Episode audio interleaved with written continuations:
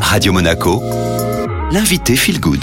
Et nouvelle invitée Feel Good aujourd'hui, vous la retrouvez tous les vendredis, c'est Linda Posé, votre coach en développement personnel. Bonjour Linda. Bonjour Julia. Chaque vendredi, vous êtes avec nous sur Radio Monaco avec des conseils bien-être. Aujourd'hui, vous allez nous donner un exercice qui permet de sortir du jugement de soi et par conséquent de celui des autres.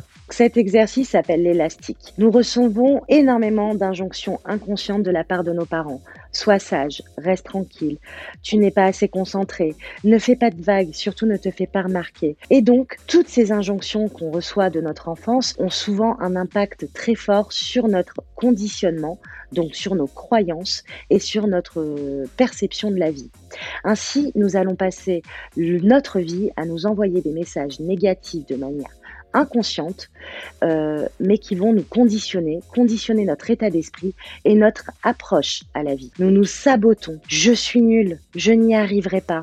J'ai toujours fonctionné comme ça. Alors pourquoi aujourd'hui ça changerait Toutes ces croyances, tous ces jugements que l'on se porte qui nous empêchent d'être nous-mêmes et qui fait marcher le jeu de l'ego. Alors l'exercice de l'élastique, Linda, comment ça marche Alors c'est un exercice très simple. Il suffit de se munir d'un élastique, un élastique pour cheveux, qu'on va venir positionner autour de son poignet. Et à chaque jugement qu'on va se porter à soi ou sur l'autre, on va venir faire claquer cet élastique.